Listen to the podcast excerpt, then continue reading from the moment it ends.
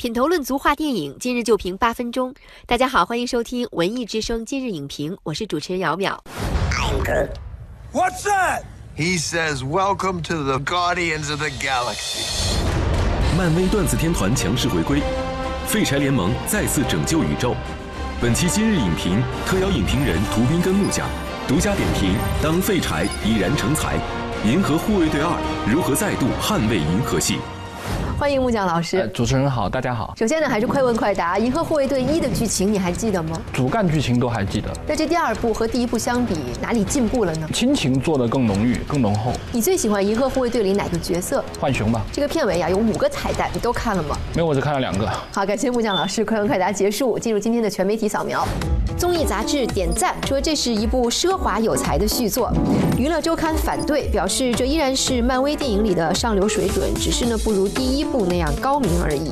一九零五电影网网友小芝感叹道：“笑出内伤，哭出眼泪。”通过全媒体扫描呢，我们发现大家对这部电影呢是有褒有贬，但是基本上口碑还是挺好的。特别是有人在北美看过点映之后呢，说《银河护卫队二》啊是漫威史上最佳续集电影。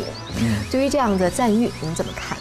首先，我觉得续集电影确实是不好拍。对，啊，这个是一个公认的难度嘛。从我个人的观感来讲，我觉得《银河护卫队二》它应该说是保持了第一部的那个水准，它的故事和剧本之前就已经有一个大概的方向和思路，而且会比较扎实，所以呢就保证了它的风格的相对统一。Oh, so 确实第一部很成功，而且这个成功呢也有一些逆袭的味道在。因为银河护卫队啊，听上去非常的高大上，是拯救银河系，但是了解的朋友们呢都知道，这个属于一个废柴联盟。对那为什么它会在高手林立的漫威宇宙中脱颖而出呢？呃首先，它的原作啊，漫画原作实际上一九六九年就已经诞生了，但是漫画原作的影响非常不好，就没有什么人看，所以它很快就停掉了。到两千零八年左右的时候，他的漫画原作才重启，所以它确实是一个变废为宝的很好的例子。从整体的漫威的这样一个创意策略来看，它它其他的以复仇者联盟为代表的主流的这个超级英雄，相对来讲啊，就是一出场那个能力就比较强，嗯，呃，社会地位、经济地位也比较高。而这个银河护卫队呢，它基本上是完全反着来的，它一直是把这几个主要角色。按照一个所谓的废柴嘛，就是那种呃名名不见经传的小人物去塑造的。即使最后他成了一个打败大坏蛋的这样一个英雄人物，但是他给人的感觉，他的行为举止还是这样一个所谓的废柴。What are you doing? I'm distracting you, you big turd blossom. 那这部电影呢，不光是电影当中的人物完成了逆袭，其实这部电影的导演也是完成了逆袭。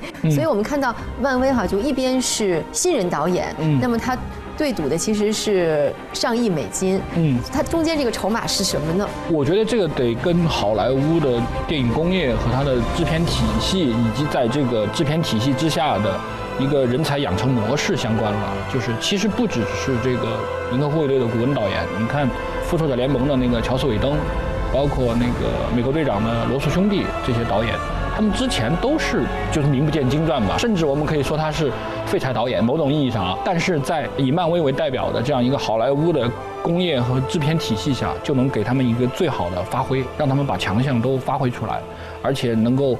呃，以从这个 IP 也好，呃，制作成本也好，还有这个各方面的资源匹配也好，一下子让他们成为那个片的这样一个操盘者。虽然说《银河护卫队》是一个就是大投入的一个电影，但是我们发现，其实你甚至都叫不出主角的名字，呃，明星也好，甚至包括这些导演也好。他们其实都不是特别高的酬劳，就是他既不需要明星艺人，也不需要明星导演。那从整个电影工业角度来讲，我觉得就是比较良性的。感谢木匠老师精彩的点评，细腻的人物刻画，还有炫目的视觉体验，成熟的工业体系，全新升级的《银河护卫队二》为我们证明了，如果废柴想要成才，靠的绝不仅仅是运气，而是加倍的努力。目视频内容，请关注 CCTV 六电影频道，周一到周五每晚十点档《今日影评》。